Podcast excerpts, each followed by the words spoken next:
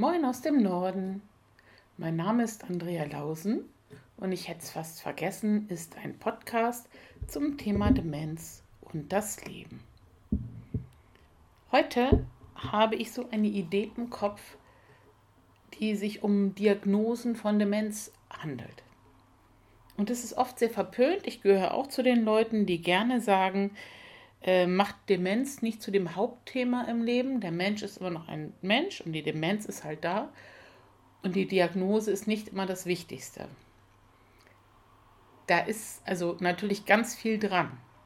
Es ist ganz schlimm, wenn wir, sag ich mal, ins Altenheim oder in eine Tagespflege oder wo wir auch immer sind, auch in der ambulanten Pflege, einen Menschen neu dazu bekommen und anstatt zu sagen, das ist Frau Andrea Lausen, Sie liebt es zu reden, sie ist sehr kontaktfreudig, tendenziell ungeduldig und manchmal etwas launisch, aber mit einem guten Essen und einem guten Wein kriegt man sie immer wieder in Stimmung. Stattdessen sagt man vielleicht, das ist Frau Andrea Lausen.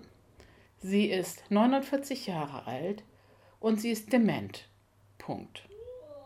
Vielleicht sagt man auch, welche Art von Demenz ich dann habe. Eine frühe Alzheimer oder frontotemporal oder wo auch immer. Und dann ist Punkt. Da bevorzuge ich doch die erste Variante. Ja, der Mensch ist immer noch der ganze Mensch. Dennoch macht es eben einen großen Unterschied, was, also ob wir überhaupt eine Demenz haben. Ich habe das schon mal gesagt. Es gibt ähm, Differentialdiagnosen. Eine Depression kann fast so auftreten wie eine Demenz. Ein Delir tritt meistens so auf wie eine Demenz. Die Dinge sind sich oft sehr ähnlich. Es ist sehr wichtig zu wissen, ist es denn überhaupt eine Demenz? Denn nur weil jemand alt ist, sind nicht alle Probleme, die psychisch erscheinen, eine Demenz. Nun mache ich zurzeit kein Video, sondern einen Podcast. Und bei psychisch habe ich so Anführungszeichen in die Luft gemacht, automatisiert. Und warum tue ich das? Weil eine Demenz eben nicht psychisch ist. Sie beeinflusst die Psyche natürlich und selbstverständlich, aber es ist ein hirnorganisches Syndrom. Es ist keine psychische Erkrankung an sich, es ist eine organische Erkrankung. Ist das irgendwie wichtig? Anscheinend schon. Wir Menschen scheinen einen Unterschied zu machen zwischen organischen Erkrankungen und psychischen Erkrankungen. Die Demenz wirkt auf uns psychisch, auch wenn sie es nicht ist. Und da machen wir einen großen Unterschied. Also ich habe eine sehr liebe Freundin, die gerade so ein bisschen, ich will nicht sagen, dass Pech hat, denn sie leidet gar nicht so, die lebt ein Leben in großer Akzeptanz und großer Freude. Negative Gedanken sind gar nicht so ihr Thema. Aber nachdem ihr Opa vor einer Weile gestorben ist, mit einer Demenz, ist ihr Vater inzwischen diagnostiziert, dementiell erkrankt, und bei ihrer Mama vermuten sie auch eine Demenz. Und dann sage ich, Süße, habt ihr denn da eine Diagnose? Was hat sie denn für eine Demenz? Ja, das ist so eine Altersdemenz. Boah. Altersdemenz, das ist so ein Wort. Davon abgesehen, dass diese Frau nicht uralt ist, ähm, ist Altersdemenz so ein Wort. Was, was meint man damit?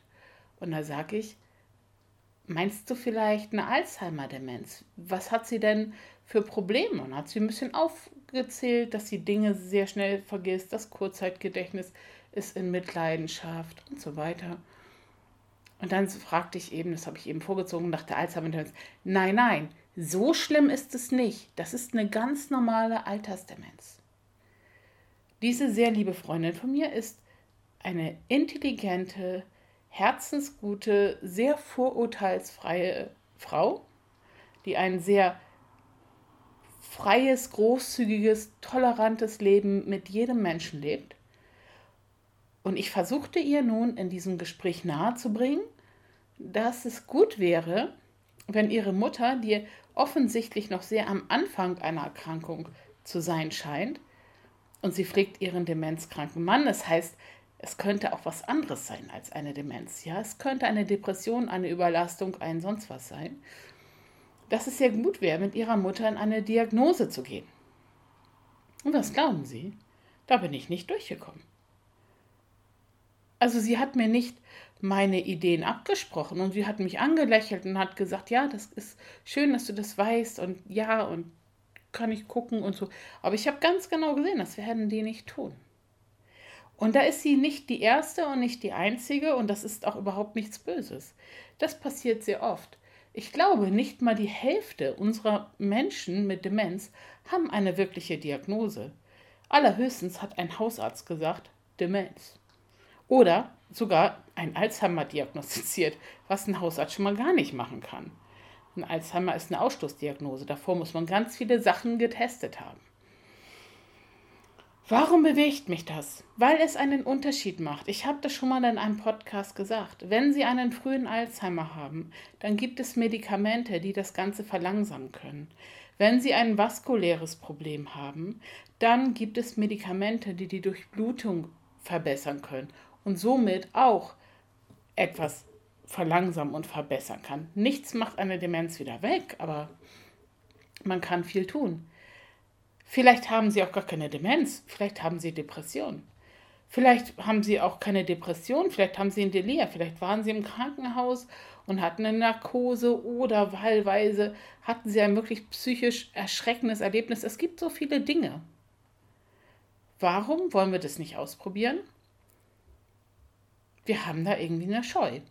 Wenn ich hinfalle und offensichtlich mein Arm gebrochen ist, und die Krankenschwester, die neben mir steht, weil sie meine Freundin ist, sagt, ah ja, der Arm ist gebrochen, das sehe ich, ich hole mal eben eine Schiene. Also ich habe eine ähm, mir sehr liebe Mitmutter, die sowas kann und tut, holt sie eine Schiene, damit man den Weg zum Krankenhaus besser übersteht. Da würde ich doch nicht sagen, alles klar, hier ist ein Armbruch diagnostiziert, den sehe ich selber, das kann man sehen, ne? ist schief und dick, ist gebrochen, ist offensichtlich. Ähm, und sie gibt mir eine Schiene. Ja, dann nehme ich ein bisschen Schmerzmittel und warte, bis das zusammenwächst. Das macht doch kein Mensch, könnten wir ja auch.